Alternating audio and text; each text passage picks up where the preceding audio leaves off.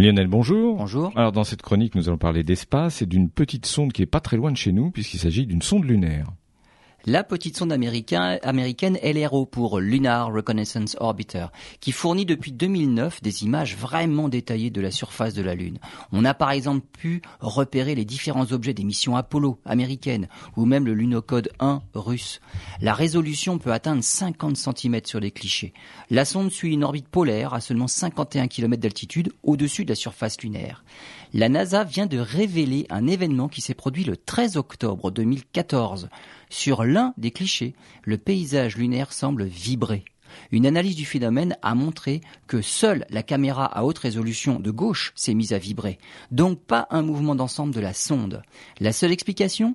Une micrométéorite est entrée en collision avec la sonde LRO. Les chercheurs se sont servis des vibrations enregistrées sur l'image pour remonter à l'objet en cause. Une micrométéorite de 8 dixièmes de millimètre, de 2,7 grammes par centimètre cube de densité, soit celle d'une chondrite ordinaire qui a percuté la caméra à 7 km par seconde, ce qui est supérieur à la vitesse d'une balle de fusil qui est de l'ordre de 1 km par seconde.